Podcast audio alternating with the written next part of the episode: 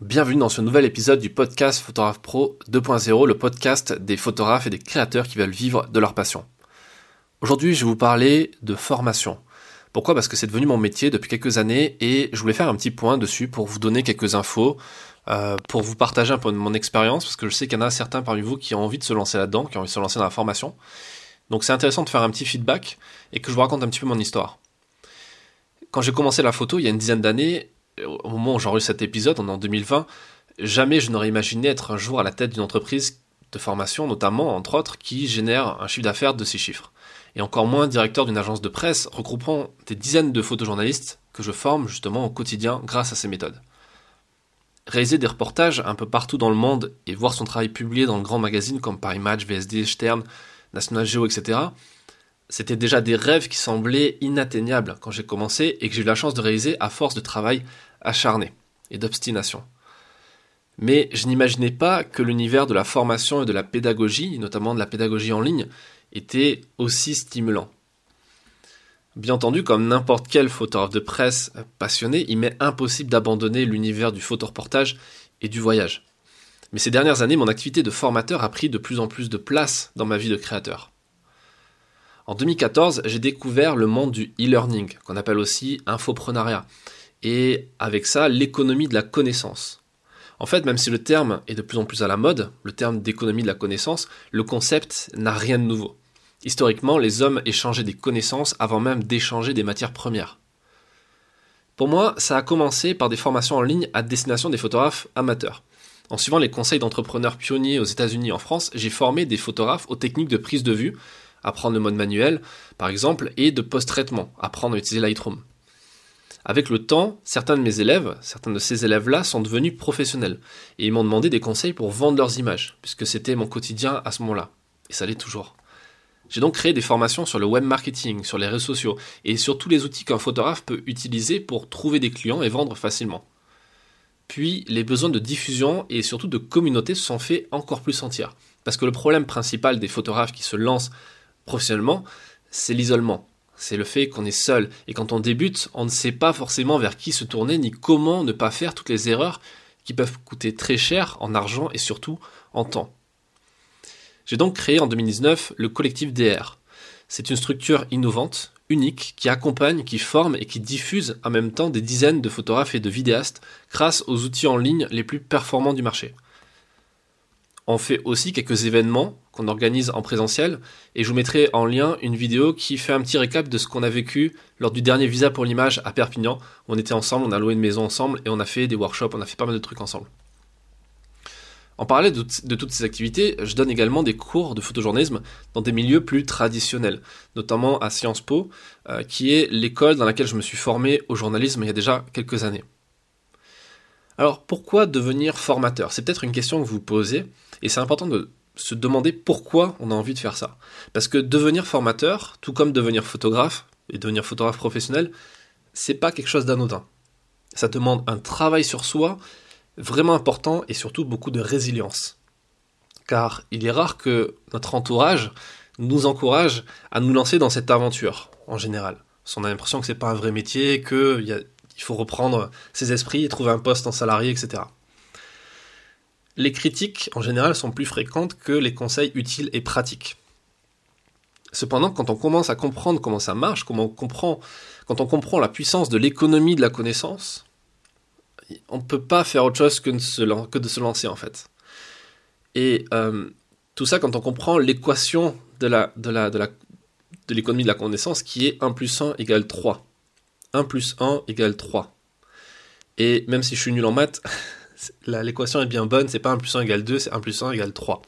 Parce qu'à la différence de toutes les autres industries, celle du savoir du e-learning, celle de l'infoprenariat, celle de l'économie de la connaissance, permet de systématiquement créer de la valeur sans même en détruire.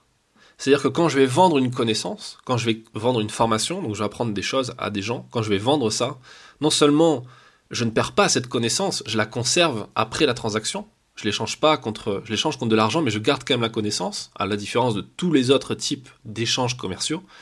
Mais en plus, je me retrouve en mesure de développer davantage cette connaissance. Parce que la personne à qui je l'ai vendue va l'appliquer d'une certaine façon, ce qui va me permettre de me donner de nouvelles idées, de faire évoluer cette connaissance encore plus. D'ailleurs, on dit que la meilleure façon d'apprendre quelque chose, c'est de l'apprendre aux autres. C'est pour ça que quand on regarde dans l'histoire, tous les grands savants, tous les grands penseurs, toutes les personnes qui ont façonné l'histoire, qui ont découvert des choses, ont systématiquement été également des mentors, des tuteurs, des enseignants.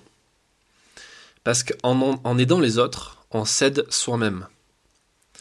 On apprend plus facilement et on booste sa créativité. Il y a un truc important qui est que nous sommes tous en quête de sens, tout le temps. On passe notre vie à chercher des choses, à chercher un peu pourquoi on est là. Et on se pose des questions du genre à quoi on sert, quel est le but de notre vie? Personnellement, comme tout le monde, je me pose ces questions-là et j'ai trouvé dans la transmission de connaissances une mission de vie. Celle d'aider les autres créateurs à vivre de leur passion. C'est un truc qui m'anime, c'est un truc qui fait que quand je me réveille le matin, j'ai le sourire en pensant à ça, parce que ça m'apporte énormément. C'est pourquoi j'ai créé plus de 300 articles de blog, une centaine de vidéos sur YouTube, près de 200 épisodes de ce podcast. Ça fait environ 100 heures de contenu audio juste sur le podcast. Et tout ça, je l'ai fait et je le mets à disposition gratuitement. Et euh, pourquoi je fais ça? Parce qu'au final, il y a un truc que je supporte pas. Et je supporte pas en plus le voir chez moi. quand je le vois chez autres, c'est déjà insupportable, mais quand je le vois chez moi, c'est encore pire. C'est l'ignorance. L'ignorance, c'est un truc qui. C'est le mal de notre société, en fait. C'est quand on est ignorant, quand on ne sait pas, on fait les mauvais choix. Et après, c'est la merde. On vote pour les mauvaises personnes, on fait les, mauvaises, les mauvais choix pour nous, pour notre famille, pour notre entourage. Et au final, le problème, c'est qu'en plus, on ne sait pas qu'on fait ces mauvais choix. Et ces choix, ces, choix et du coup ces erreurs qui arrivent à cause de ces, choix sont dommageables pour nous-mêmes, mais aussi pour les autres et pour notre profession. Et par exemple, je prends un exemple très terre à terre concernant la photo, un photographe qui est ignorant de comment fonctionne le système de la vente d'images, de la négociation, etc., qui ne sait pas fixer ses tarifs, qui ne s'est jamais formé à faire ça, et eh bien forcément il va se brader, il va baisser ses tarifs. Et ça, ça va faire du tort aux autres indirectement. Ça va faire baisser, ça va niveler un petit peu par le bas certains pans de la profession. C'est pas forcément dramatique à l'échelle d'une erreur, mais si on empile toutes les erreurs, ça devient dramatique. Et moi, j'ai envie de penser, j'ai envie de croire que je pourrais aider à résoudre une partie de ce problème-là. Parce que je pense que je peux essayer, en tout cas, de faire avancer notre profession. Je peux apporter ma pierre à l'édifice du photojournalisme, du photoreportage, parce que c'est quelque chose dont je suis foncièrement passionné. Et tout ce temps passé à ne pas voyager, à ne pas photographier, à ne pas faire de photoreportage parce que je le passe à former les autres, c'est pas un sacrifice pour autant.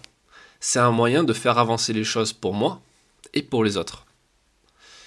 Alors bien entendu, si vous me suivez, vous savez que je vends des formations, que je monétise une partie de mon contenu afin de financer le travail que je fais. 80% peut-être du contenu que je crée est gratuit et disponible comme ça pour les gens sur Internet. Mais une partie est payante. Une petite partie comparée à tout ce que je fais. Et euh, même si la majorité de mes revenus personnels proviennent encore de la vente de photos, et notamment de la vente de photos à la presse et aux sociétés d'édition, mon activité de formateur, je ne peux pas me cacher, elle est quand même lucrative. Et j'ai partagé quelques chiffres dans un lien qui est en description de cet épisode. Et en fait, c'est logique parce que la formation en ligne, le e-learning, c'est encore un incroyable Eldorado pour les créateurs qui veulent monétiser leur savoir. Et la crise du Covid qu'on est en train de, subir encore et encore, ça va faire un an au moment où j'enregistre cet épisode, et on n'est pas encore sorti de ça, et puis il y aura d'autres crises qui arriveront. Ces crises-là, elles accélèrent le processus, elles accélèrent la digitalisation de notre société. Et donc, par la même occasion, la digitalisation de l'éducation. Aujourd'hui, dans les écoles, les collèges, les lycées, les universités et même les entreprises traditionnelles, les formations se font désormais en grande partie en ligne. Et ce phénomène s'intensifie jour après jour. Sans compter qu'en plus, les outils informatiques étant de plus en plus performants, abordables, simples d'utilisation, il n'y a plus besoin d'être un codeur ou un hacker pour monter un site internet et vendre une formation, n'importe qui ayant un début de cerveau et d'expertise peut se lancer aujourd'hui dans le business de la formation en ligne.